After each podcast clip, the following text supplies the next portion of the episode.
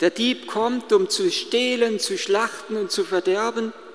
So sagt es Jesus auch in der langen Rede über den guten Hirten. Ich aber bin gekommen, damit sie das Leben haben und es in Fülle haben.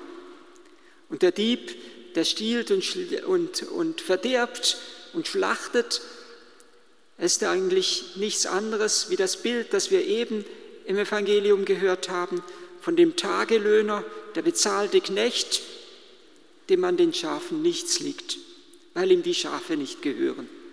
Kann manchmal mit Firmenchefs reden, die sagen, wenn die Arbeiter, wenn die ganzen Geräte den Arbeitern gehören würden und die Arbeiter für die Geräte bezahlen müssten, dann würden sie vorsichtiger mit dem Werkzeug umgehen. Aber es gehört uns ja nicht. Der Chef wird es bezahlen. Wenn was kaputt geht, es stört uns nicht besonders.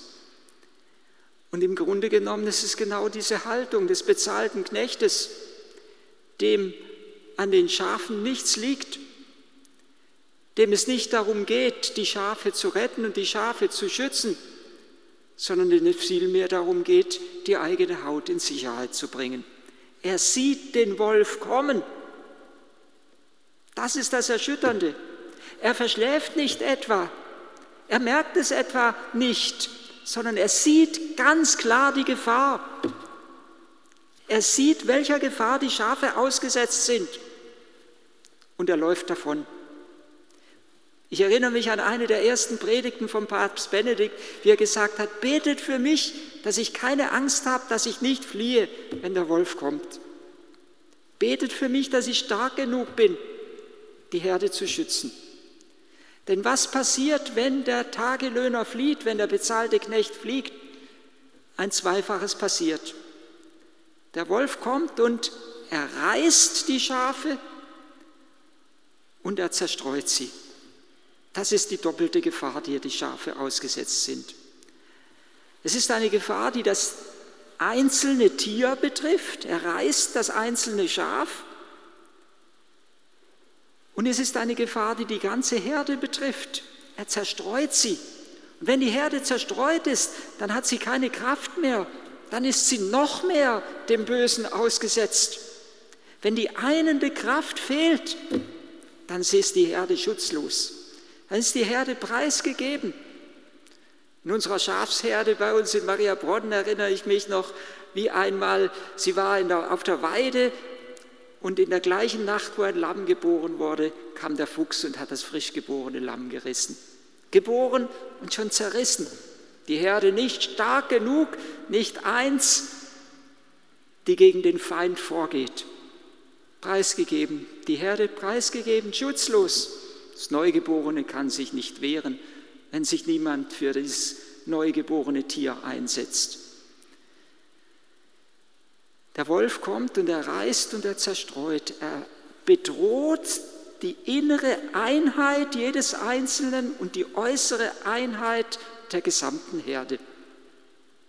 Wehe den Hirten, so hieß es schon im Buch des Propheten Ezechiel, denen es nur darum geht, die Milch der Tiere zu trinken, die Wolle für ihre Kleidung zu nehmen und die fetten Tiere zu schlachten, denen, aber es nicht, denen es aber nicht darum geht, die Herde auf die Weide zu führen.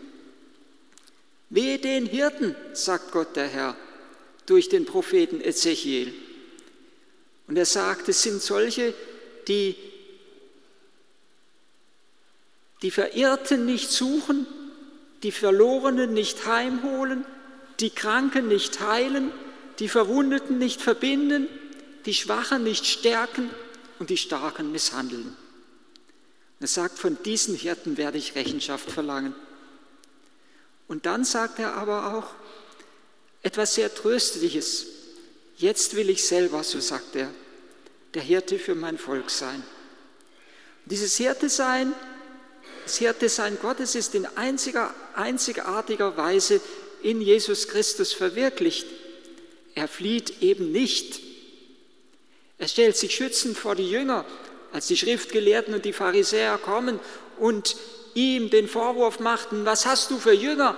Am Sabbat reißen sie Ehren ab und essen sie, sie verrichten Arbeit, die sie eigentlich nicht tun dürfen. Und der Herr stellt sich schützend vor die Jünger und er nimmt sie in Schutz und er rechtfertigt ihr Tun.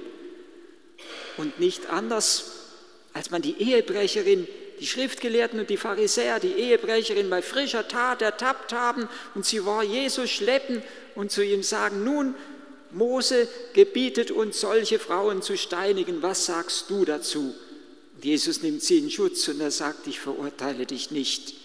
Und er sagt, wer von euch ohne Sünde ist, der werfe den ersten Stein. Und Jesus nimmt auch die stadtbekannte Sünderin in Schutz.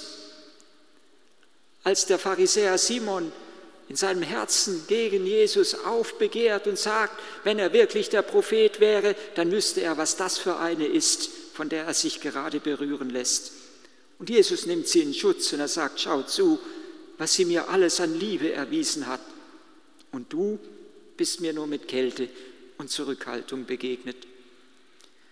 Jesus nimmt nicht nur die Seinen in Schutz und die verwundete, verlorene Menschheit im Schutz, er geht ihr nach, wie der gute Hirt dem verlorenen Schaf. Er geht in die tiefste Finsternis, hinabgestiegen, so bekennen wir es im Glaubensbekenntnis, in die Nacht des Todes. Er geht dorthin, wo Gott nicht ist, wo er eigentlich gar nicht hin will, wo er aber hingeht, um Adam und Eva zu fassen an den Handgelenken, damit sie ihm nur ja nicht wieder von der, von, von der, aus der Hand herausrutschen und um sie emporzuführen aus der Unterwelt in die Heimat beim Vater.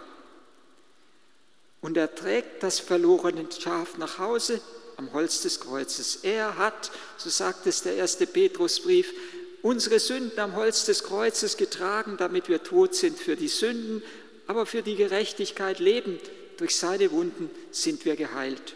Er ist der barmherzige Samariter. Nicht nur der gute Hirt, der barmherzige Samariter, der die verwundete Menschheit auf seine Schultern nimmt, um sie nach Hause zu tragen. Es ist, als würden uns verschiedene Lebensmodelle vor Augen stehen. Der Dieb, der Tagelöhner, der bezahlte Knecht, der gute Hirt. Papst Benedikt hat einmal, als er, ich meine, noch Bischof in München war, von einer Situation berichtet, wo er einem Priester begegnet ist, aus einem fernen Land, sagt er, innerhalb seines Dienstes, den er hatte für die Kirche.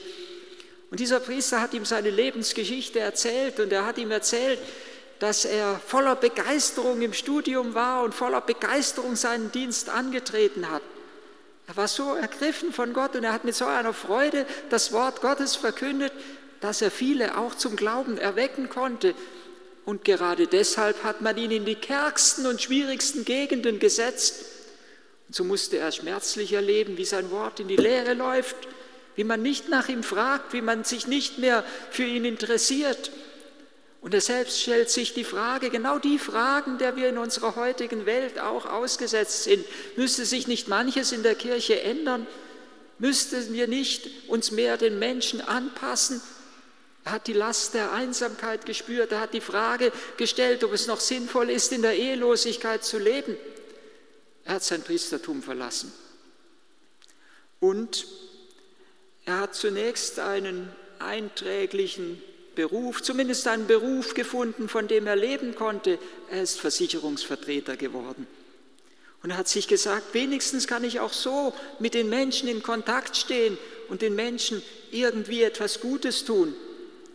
Aber schon bald spürte er, dass es in seinem Beruf ums Geschäft geht, nicht um das Menschsein an sich.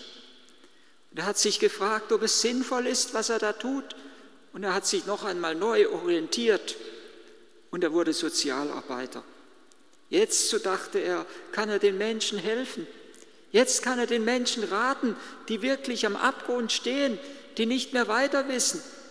Aber er hat bald gespürt, er kann ihnen nur das raten, was er entweder aus seiner eigenen Lebenserfahrung wusste oder was er irgendwie in der Soziologie und der Psychologie gelernt hat.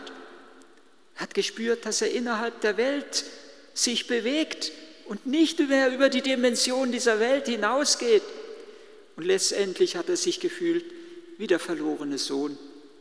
Und er ist zurückgekehrt zum Priestertum. Ein Mitbruder hat auf seinem Primizbild das Wort geschrieben.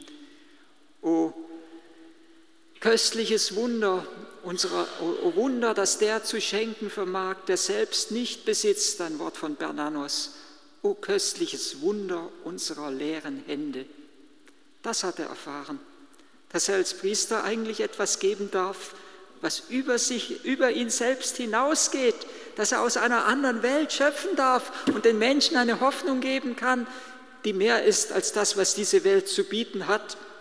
Und genau dieses Lebensschicksal oder diese Lebensgeschichte hat mir neu bewusst gemacht, wie kostbar es ist, sich als Priester dem Herrn ganz schenken zu dürfen. Und wie dringend notwendig es ist, der Tag des guten Hirten ist ja immer auch der Weltgebetstag um geistliche Berufe, wie dringend notwendig es ist, dass wir Hirten haben.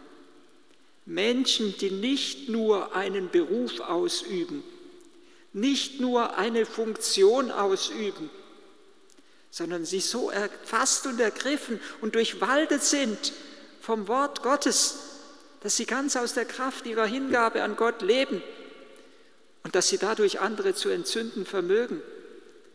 Auch im weltlichen Bereich erleben wir so etwas ja bei einem Spitzensportler oder bei einem Berufsmusiker zum Beispiel, dass sie so in ihrer Welt, in ihrem Traum aufgehen, dass sie uns zu faszinieren vermögen und dass andere sagen, so wie der, so möchten wir auch werden. Deswegen brauchen wir doch dringend das Bild des guten Hirten, dass unsere Herzen sich daran entzünden.